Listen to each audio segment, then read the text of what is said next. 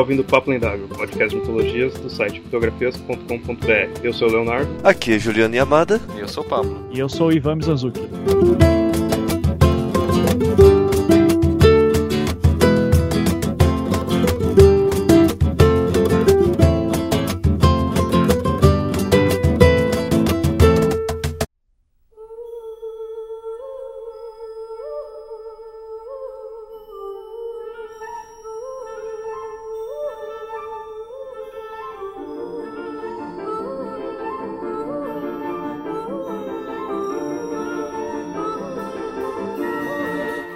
Área em que seu próprio nome já advém da mitologia.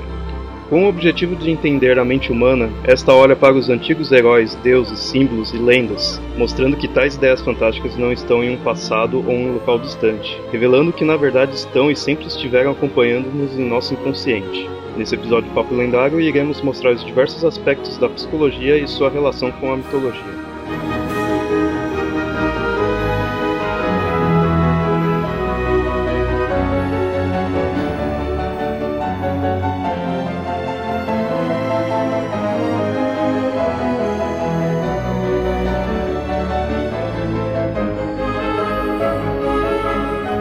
Ouvintes, nesse episódio aí a gente vai mostrar os diversos aspectos da psicologia que está relacionado com as mitologias, por causa que, como vocês sabem, a gente tem um psicólogo aqui no podcast, então em muitos episódios, não todos praticamente, a gente acaba mostrando alguma coisa de psicologia por causa disso. O Pablo já é profissional da área, assim tudo. E esse episódio foi voltado com essa ideia, já que a gente acaba passando muitos conceitos de psicologia, vamos agora focar neles mostrar realmente por que está relacionado com mitologia, da onde vem essa relação, quais são esses termos, o que realmente significa. Vai ser um episódio focado nisso. Para começar, queria já lançar a pergunta aqui pro convidado Ivan aqui pro Pablo, que é assim, a mitologia quando você vê mitologia e religião, assim, religião focada nesse aspecto tem um pouco mais sagrado, assim, tudo, mas muita gente vê essas questões como assim, ah, isso serve pros pessoas do passado, né, focando na mitologia, explicar conceitos que eles não explicavam e muitas vezes conceitos naturais, tipo as estações, dia e noite, chuva, o que era o sol, o que era a lua, essas coisas assim, da onde a gente veio e tudo mais. Nisso você vê essa ideia focada em fenômenos naturais. Só que a psicologia, ao meu entender e entender de muita gente sim, ela é focada na mente humana. Deixa eu complicar um pouco o, o problema aí né, com uma pergunta que tem incomodado não só psicólogos, mas muitos filósofos desde sempre. A gente fala que psicologia estuda a mente, mas o que raios é isso que a gente estuda? O que é a mente? É só ele responde minha pergunta com outra pergunta. Isso é safadeza. é, assim, o programa vai longe daí, assim. é, não, assim, eu não vou, eu não vou responder porque é uma, uma pergunta que não tem resposta, né? Então, assim, é justamente por isso que fica complicado dizer, ah, psicologia estuda a mente. Se a gente nem sabe direito o que é isso. Sabe, uma coisa, por exemplo, você perguntar para um matemático, ah, matemática estuda números. E o que, que é um número? O matemático vai falar, não sei direito o que, que é um número, só sei como os números se comportam. Os números são entes e você tem compreensões numéricas, não sei o que, mas você tem uma certa compreensão. Mas é uma coisa para um biólogo perguntar o que é vida. Né? Eles não vão saber exatamente o que é vida, mas vão ter algumas definições para saber o, se um ser é vivo ou não. Daí pergunta, um vírus é vivo? Falar, não sei. Alguns vão dizer que sim, outros vão dizer que não, porque algumas das características estão lá, outras não estão. Tem algumas especificidades que você consegue responder. Quando chega na psicologia, você não tem isso. Você tem várias tentativas de resposta, alguns vão falar com certeza o que é uma coisa. Tem psicólogo e filósofo vai dizer inclusive que mente não existe, e eu concordo com eles. Então, dizer que psicologia estuda mente é dizer que psicologia estuda uma coisa que não existe. Sabe, daí fica uma coisa complicada. Eu até acho que é legal, Pablo, falar da, da etimologia da palavra psicologia, né? Que, que daí é, vem de psique, é, que é grego para alma. E borboleta. E, é, e borboleta. É, tem uma certa poesia aí que é interessante de você explorar, daí, se puder falar um pouco pouco sobre a questão da alma. Psicologia estuda as borboletas. É, também. Também. né? Mas, mas, mas as, as borboletas metafóricas. é porque assim, né, na, na, verdade, se a gente pega a psicologia como uma ciência geral, assim, é difícil chegar com uma definição de que psicologia estuda a alma, porque a alma é uma palavra que tem já uma conotação não quero dizer anticientífica, mas muito pouco científica, né? quase anticientífica mesmo. Você falar de alma é uma coisa que você é quase como se estivesse ignorando ciência indo para um outro lado mais metafísico, mais espiritual, que não tem nada a ver com ciência. Então, falar que é psicologia, estudar alma é uma coisa muito complicada. Mas não é à toa que essa ciência tem esse nome. Né? Isso vem de definições muito antigas. Né? Assim, desde a antiguidade tem gente falando sobre alma e especificamente sobre psicologia. Né? Acho que a primeira vez que essa expressão foi usada foi no século V antes de Cristo, por um cara chamado Heráclito de Éfeso. E depois o Aristóteles fez todo um tratado sobre a alma, chamando de psicologia. E durante muito tempo, inclusive na própria Idade Média, se falava sobre alma, falando sobre psicologia. Né? Santo Agostinho, São Tomás de Aquino, vários vários outros padres da igreja falavam sobre a alma, falando de psicologia. E mesmo que durante a modernidade né, o termo alma tenha se deixado para a igreja e tenha se passado a usar a palavra mente, a palavra psicologia ainda continua sendo usada para tratar de tudo isso que sempre foi tratado como psicologia. E que originalmente, né, eu, eu, eu gosto de referir a Aristóteles porque ele talvez tenha feito uma primeira sistematização. Para poder simplificar toda a história, quando Aristóteles vai falar de psicologia, ele vai dizer sobre tudo aquilo que a gente pode falar acerca de uma essência do ser humano que garante a vida e a razão para o ser humano. Né? Então, assim, o Aristóteles, ele, dentro da filosofia dele, ele dividia todas as, dizia que todas as coisas eram compostas de dois lados. Né? Uma era a substância, outra era o acidente. O acidente é a forma, a substância é como se fosse a essência do que aquela coisa é feita. No caso do ser humano, ele vai dizer que o corpo humano, a forma, seria o acidente e a alma seria a substância. E essa alma é o que daria vida ao corpo, que diria que aquele corpo é humano e daria a razão para o ser humano. Tanto é que a gente pode tirar dessa noção a questão dos zumbis. Né? Ou seja, é sério, porque o zumbi ele perde a alma, ele é só um corpo que está animado, não tem razão, não tem nada ali, não tem essência humana. Sim, é uma boa analogia. E, e não, eu tenho certeza que a, a, toda a mitologia do zumbi é derivada dessa, dessa compreensão de alma. Daí o que acontece? Durante a Idade Média, a essência da vida passou a ser de Deus, o Deus da vida, a partir do sopro da vida. E o sopro da vida tem a ver com alma também, mas também tem bastante a ver com espírito. Até por uma questão eh, etimológica, né? Alma e espírito, os dois fazem referência ao elemento ar, né? etimologicamente. Como Deus da vida, a vida é espiritual. Então a alma perde a característica de ser essência vital, a vida passa a ser do espírito, e a alma fica unicamente tratando da razão humana, que seria a única coisa do humano que não é observável, né? Aquilo que ele pensa, o que ele sente, o que tudo que passa dentro da cabeça, que naquela época, inclusive, não se dizia que era a cabeça que pensava, né? Se eu não me engano, até até a época de, de Descartes, eles achavam que, o, que o, o, pensamento estaria localizado no coração. Essa noção vai ser mudada, se eu não me engano, no século XIX. Até estava ouvindo um, uh, um podcast documentário esses dias lá do Radio Lab, que eles, é, no século XIX, parece que chegam ou final do século XVIII, uh, ah, no, na Inglaterra, passam a fazer uma série de, por exemplo, uh, sabe-se que o coração tem uma importância para a circulação do sangue, e daí pegavam, por exemplo, um cachorro que tinha um ótimo faro. É, daí pegavam o sangue dele e colocavam em um cachorro que não tinha ótimo faro. E daí esperavam que com isso essa característica passava, né? Uhum. Uh, e daí começaram a ver que o, o coração não tinha essa função de comportamento. É, porque, obviamente, a característica, essa habilidade do, do cachorro com bom faro não era passada. E, e, daí foi só a partir do século XVIII e XIX que começa a se mudar essa concepção do coração como esse controlador do, do corpo. Então, bem interessante sim ver que, apesar do termo psicologia já, ter, é, já existia há muito tempo, Uh, os, os, os, que se entendia por psicólogo era muito mais, às vezes, um trabalho do coração do que da mente, né? Que é uma uhum. imagem bem bonita que o Hillman, inclusive, vai trabalhar depois. Né? Ele vai resgatar.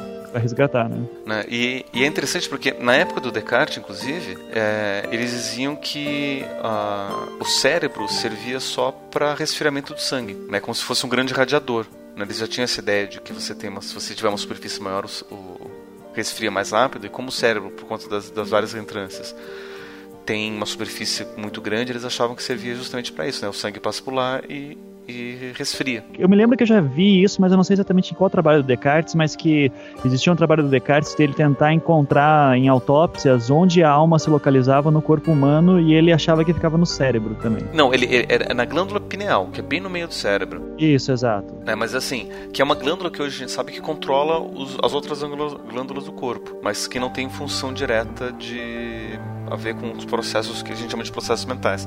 Mas isso daí fica, é, tá mais por uma questão anatômica, porque fica bem no meio dos órgãos do sentido, né, do olho, do, dos ouvidos, do, do, nariz, tudo mais ou menos se encontra ali no meio. Então ele achava que ali era o lugar mais é, ergonômico para você poder ter um centro de controle, de, de controle do corpo.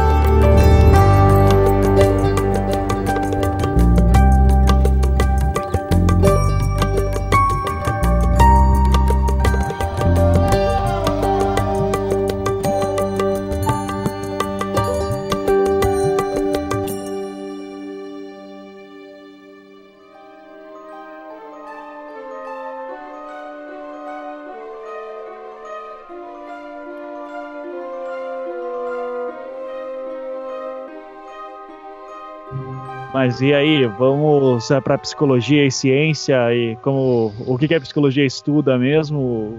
A gente pode de repente focar na questão do, da, da psicologia, apesar de que mente de repente não existe um conceito complicado de se definir, mas a gente pode dizer que ela tenta trabalhar com os humores, por exemplo, ou com.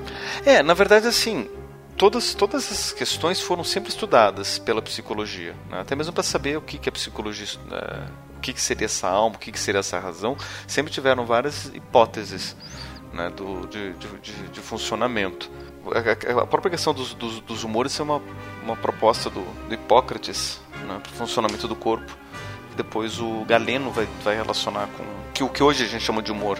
Né, mas os humores são líquidos do corpo, seriam quatro: né, o sangue, a bile negra, bile amarela e o fleuma. O interessante então é ver que a gente por séculos, né, a gente sempre tem modelos que tentam trazer uma ideia de como funciona esse ou espírito ou mente ou alma, mas nunca são muito uh, concretos em si, né? Eles sempre. Isso que eu acho que é o mais interessante da psicologia até hoje é que cada psicólogo, uh, cada grande escola de pensamento da psicologia, digamos assim, ela tenta fazer um modelo que vá lidar com algum tipo de problema, algum, com algum tipo de uh, situação uh, diferente do, do, ser humano. Então, eu lembro até uma vez que eu estava vendo, acho que uns estudos do Jung mesmo sobre astrologia. Ele dizia que uma coisa que era interessante de se resgatar na astrologia é que ela é uma das primeiras tentativas de criar uma tipologia do ser humano. Então, por exemplo, você uh, vê como vai, que tipo de perfil você tem. Uh, você, uma das ideias que se teria é que dependendo do lugar em que você nasceu, a configuração dos, do, dos astros e tudo, uh, o teu signo, influências cosmológicas, enfim, você poderia dizer como que é o teu, a tua personalidade.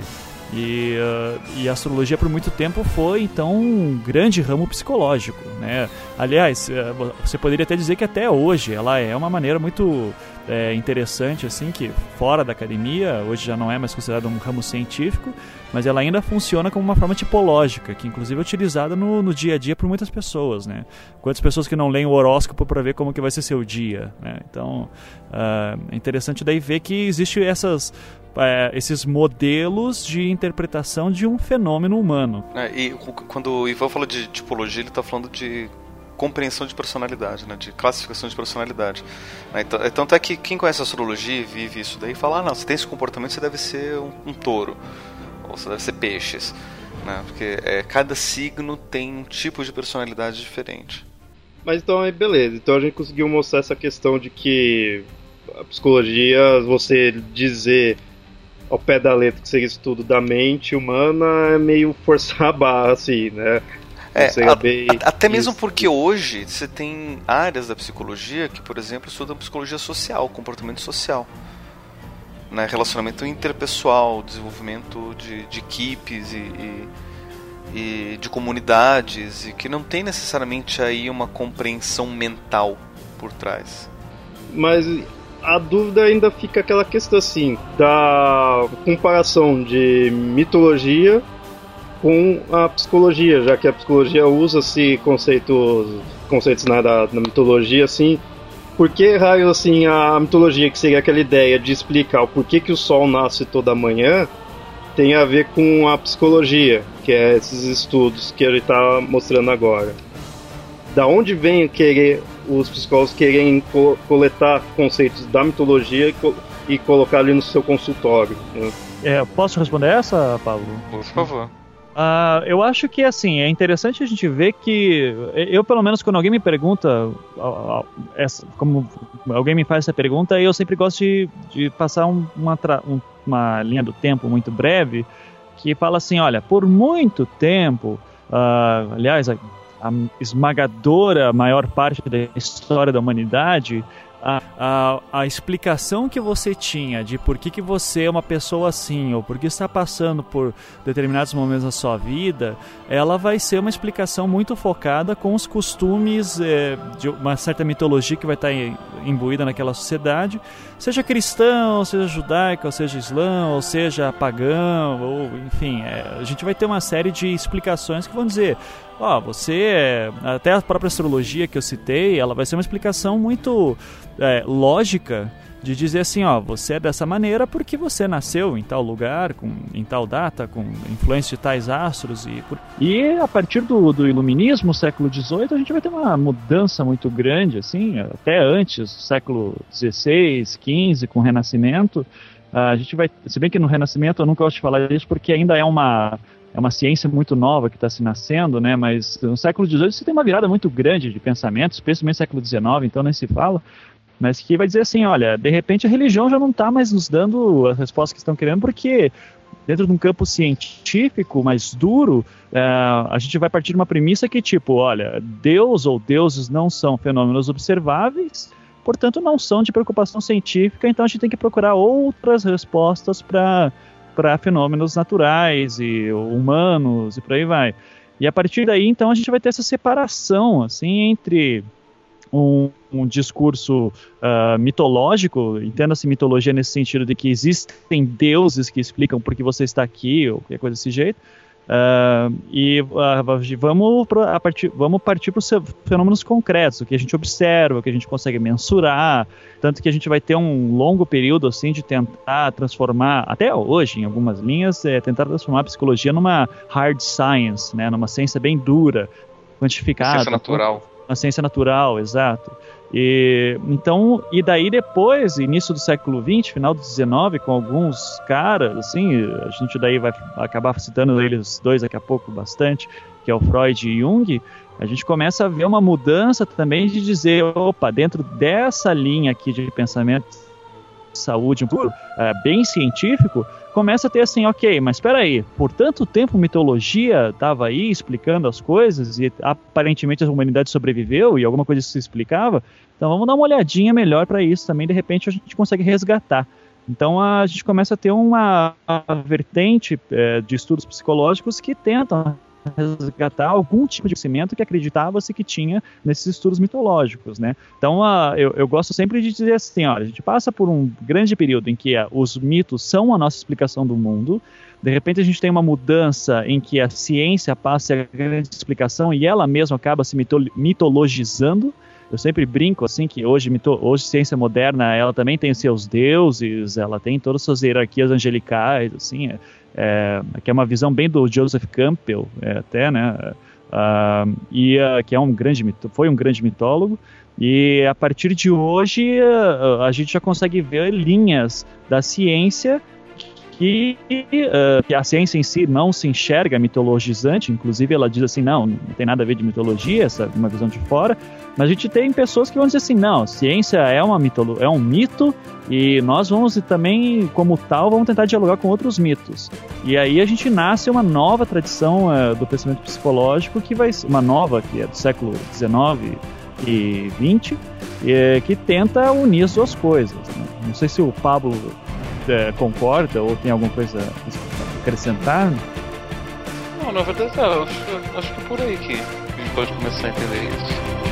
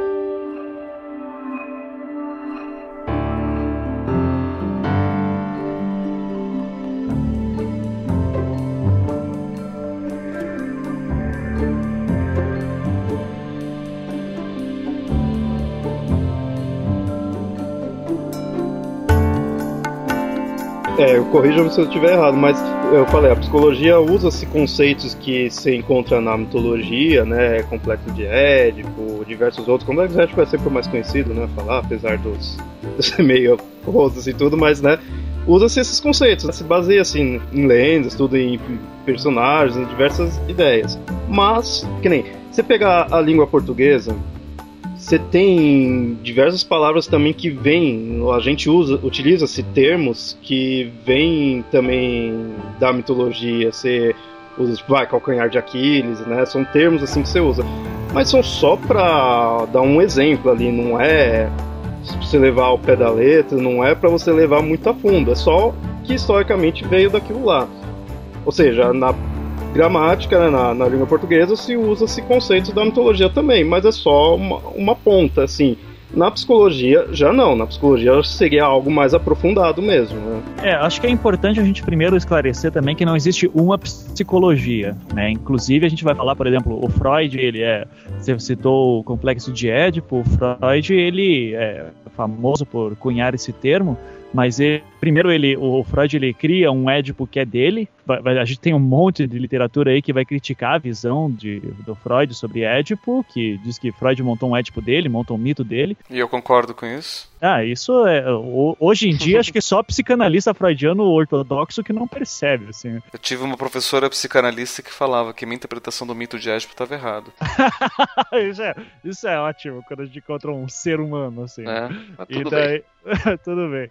E daí ela. E daí a gente tem também assim uma coisa que eu acho que é a grande contribuição. É, é a minha opinião, mas eu acho que a grande contribuição do, do Freud a, ao conhecimento humano em geral, não vou nem falar de ciência e nada assim, uh, mas o conhecimento humano em geral, a história do conhecimento, seria o, o conceito de inconsciente, que também não é dele, mas ele é, se aprofunda bastante nisso, ele inclusive sofre grandes consequências em relação a isso.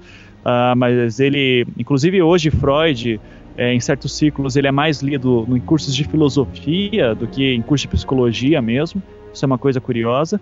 Mas é só para exemplificar o que eu estou falando, de que se você for ver hoje num curso de psicologia, pelo que eu, me, pelo que eu saiba, eu não sou psicólogo, mas uh, pelo que eu me lembro, os últimos uh, colegas que estavam fazendo psicologia me informavam isso. Você vai hoje para um curso de psicologia, vai ficar lá 4, 5 anos estudando, as cadeiras de psicanálise, que é essa área do Freud, vai ser poucas, serão poucas comparadas a outras linhas de psicologia que nem é, elas nem trabalham com conceito de inconsciente. De mitos, então, tão pouco, né? Então, uh, isso que é interessante falar. Isso foi um choque para mim quando eu soube, porque eu, como leigo até então, uh, eu achava que inconsciente, pô, ouvi, isso sobre, ouvi sobre isso minha vida inteira, então é, porra, é um dado científico aí que todo mundo já ouviu falar e com certeza tem. E daí foi um choque para mim descobrir que tem tantas linhas de psicologia, inclusive a grande maioria hoje, que não é, se, não é nem que ignora, é simplesmente diz assim, descarta, isso aqui é inútil. Tanto é que nos Estados Unidos você tem uma, uma crescente tendência de extinção de departamentos de psicologia e uma substituição por departamentos de neurociência e neurociência cognitiva. Então todos esses estudos que a gente está fazendo, que a gente faz aqui, que no caso que a gente vai discutir aqui especificamente da relação de mitologia e psicologia, nos Estados Unidos tem muito departamento que está tá deixando isso, isso completamente de escanteio. Os psicanalistas que lidam com questão de inconsciente, mitos e tal, geralmente eles acabam entrando mais em áreas da filosofia ou estudos literários, por incrível que pareça. É, na, na área da saúde está perdendo cada vez mais espaço, não é só nos Estados Unidos. Na França também eu lembro que a gente teve um problema sério que uh, acho que os psicanalistas perderam o direito de serem funcionários públicos, né, alguns anos atrás. É, isso responde minha, minha dúvida, assim, que eu, eu ia perguntar assim, se esses daí rejeita porque falar ah, isso daqui não vai servir para o que eu quero estudar, ou se não, isso daqui não serve porque não serve mesmo, porque não, no fundo não foi só um tempo que o pessoal achou que seria útil, agora vamos partir para frente. Parece que está se tornando assim a ciência mais bruta assim nessa parte de vai ser, vamos provar isso, mais coisa mais concreta, né?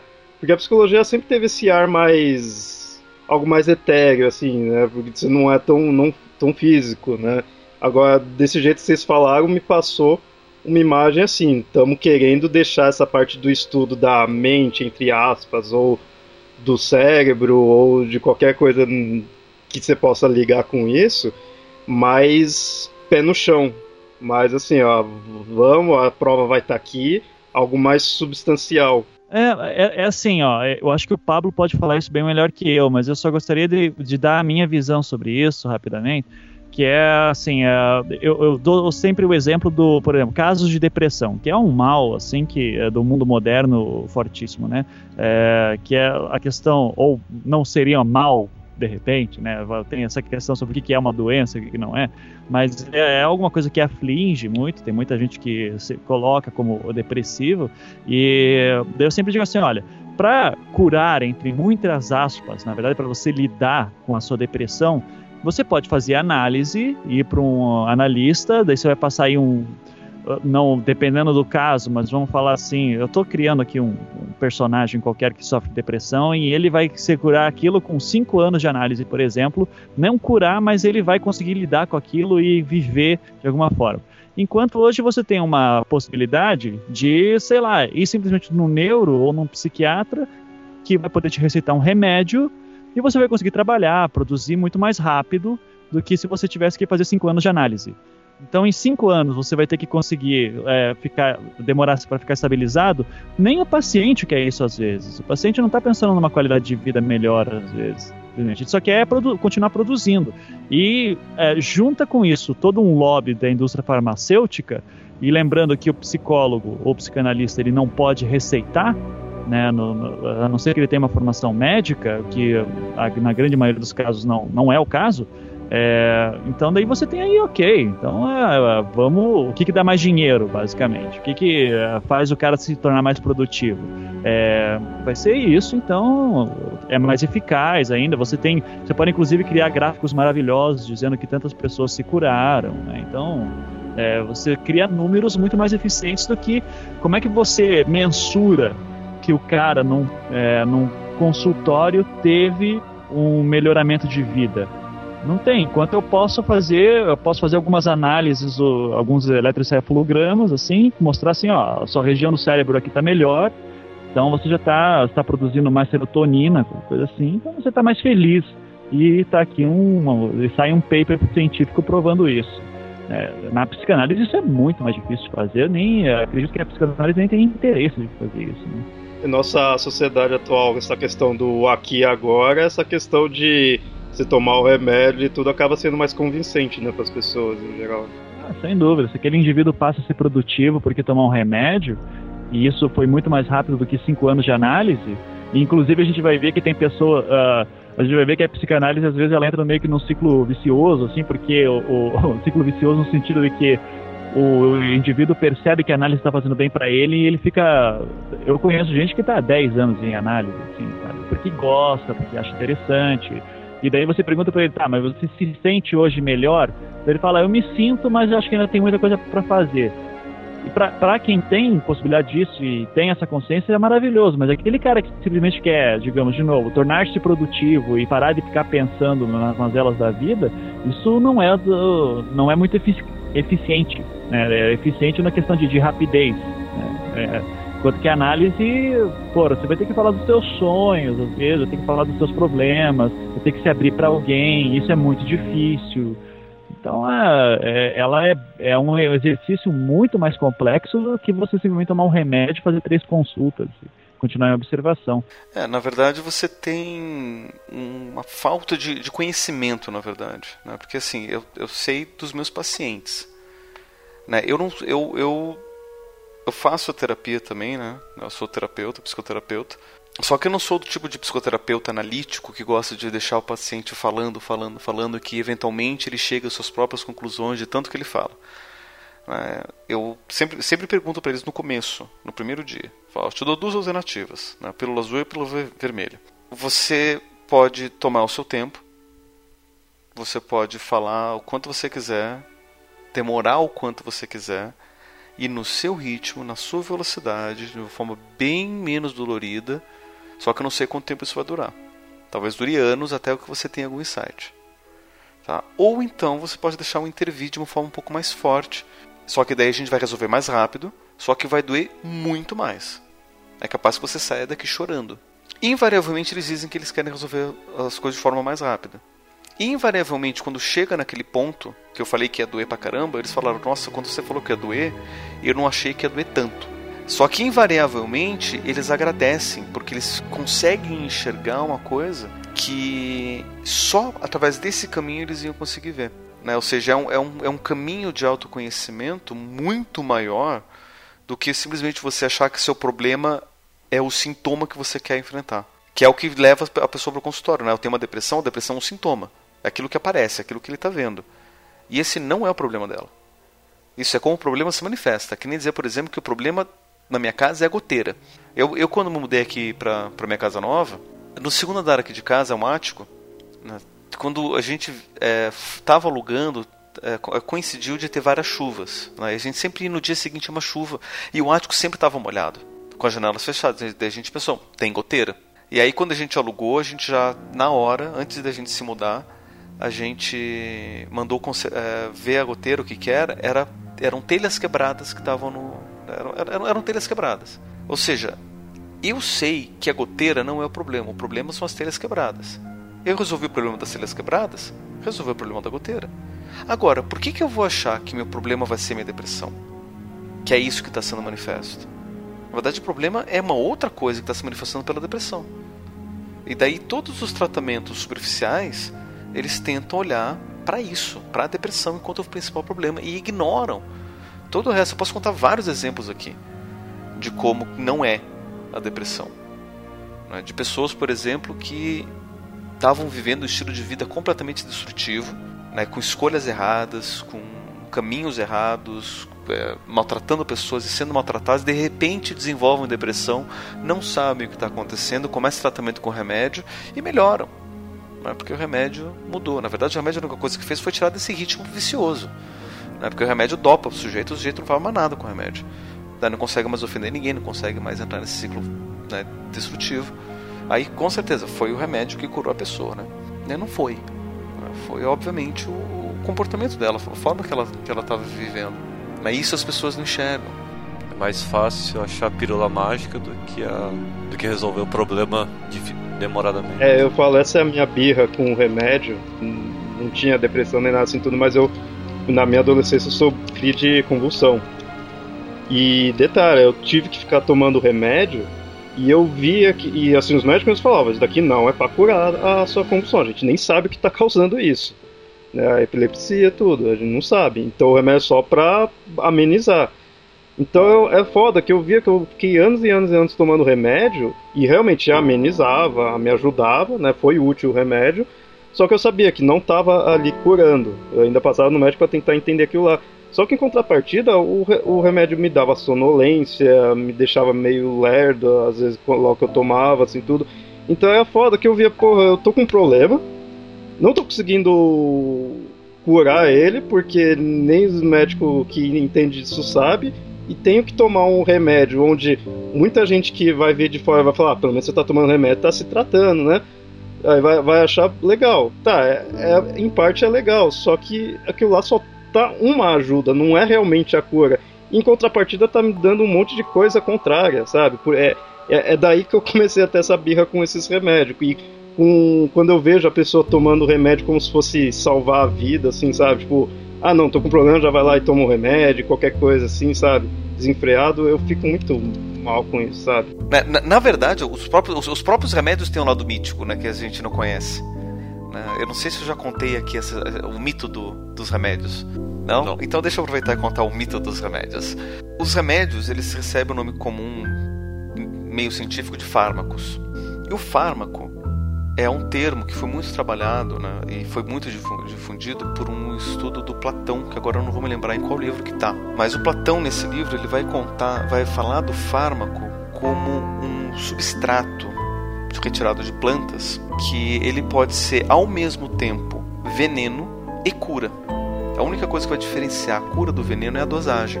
Se você dá uma dosagem baixa, isso vai é, propiciar cura, e se você dá uma dosagem alta, isso vai se transformar no veneno. Tanto é que isso é uma das, das, das bases para a homeopatia.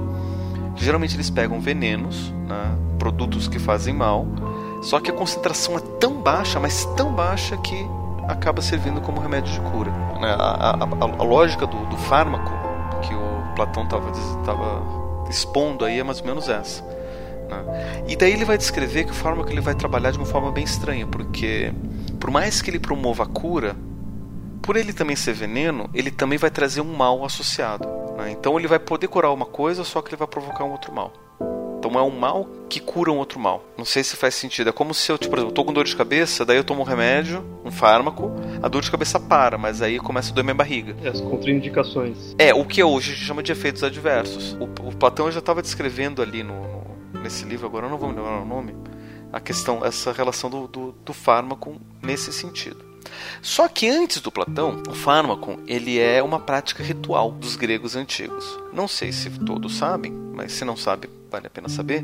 Para o grego, a alma né, a essência é uma essência que é construída na cidade. Tanto é que você só é quem você é, você só tem uma identidade porque você pertence a uma determinada cidade. Né? Ou seja, se você vem de Atenas, você tem um comportamento típico de quem é de Atenas. Se você é de Esparta, você tem outro comportamento de quem é de Esparta. Se você é de Ítaca, você tem outro comportamento de quem é de Ítaca. Né? Cada cidade tem a sua alma e quem veio daquela alma tem aquela característica. Né? Aliás, quem veio daquela cidade tem aquela característica também. Então, ser de uma cidade é muito importante para o grego.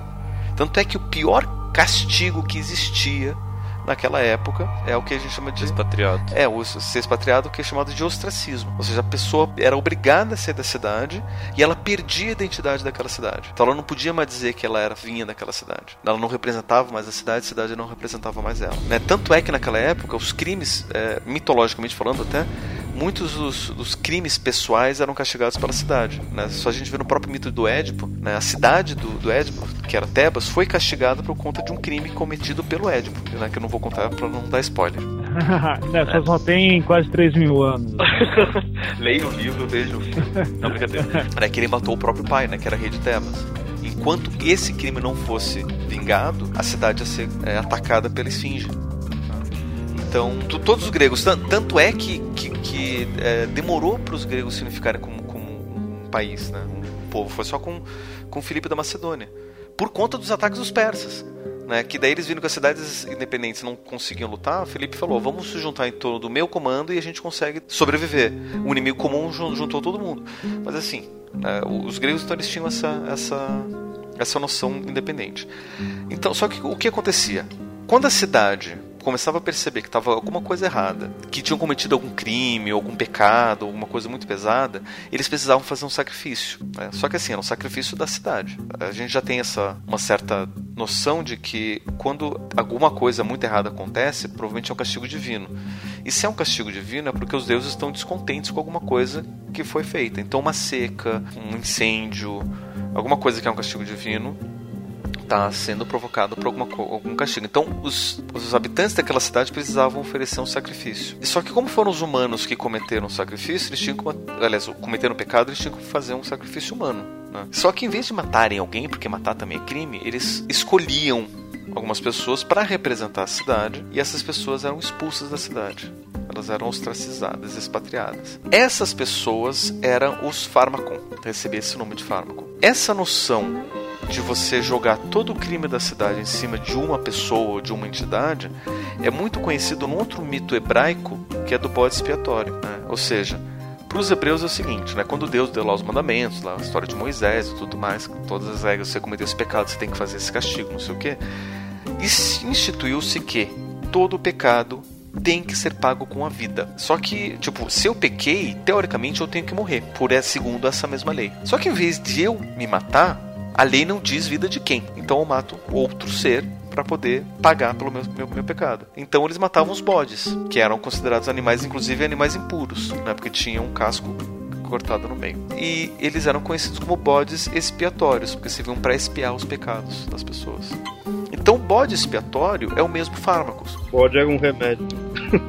De certa forma, mas era um mal, porque ele estava ele tava matando. E, e, a mesma, e, a mesma, coisa acontecia com, com, com, os fármacos gregos, né? Que eram pessoas que eram expulsas da cidade. A gente pode ver, inclusive, essa questão de ser expulso da cidade no, no mito do Minotauro, que tinha uma cidade, agora eu não me lembro qual é a cidade, que sempre dava sete virgens, que eram esposas da cidade, para levar para ser, ser oferecido como sacrifício para o Minotauro. Enfim, hoje quando a gente fala de remédio, de fármaco, de psicofármaco, a gente indiretamente está se fazendo referência a esse mito, né, essa ideia do bode expiatório. Né? Só que o bode expiatório não é mais o próprio remédio, né? acaba sendo a gente. Porque a gente acaba se punindo por alguma outra coisa que não é isso. Tá trocando um mal por outro mal.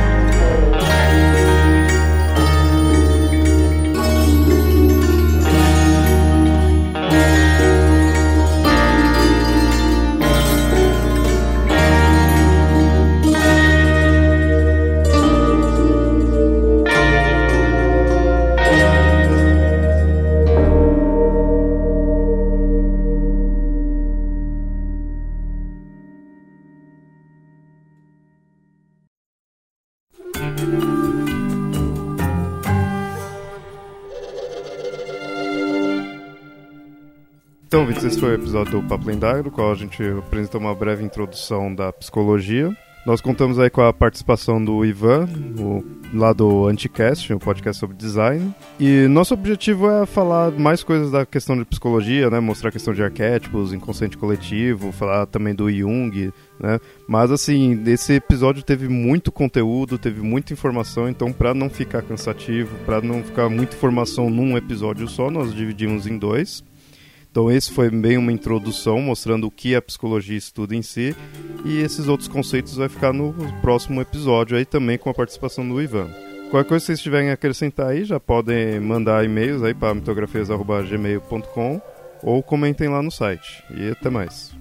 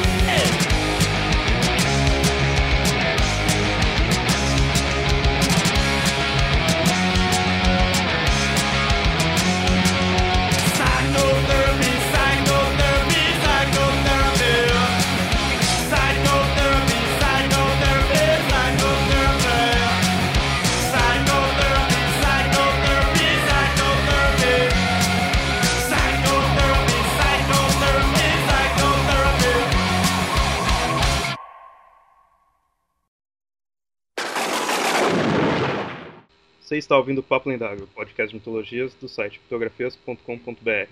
Eu sou o Leonardo.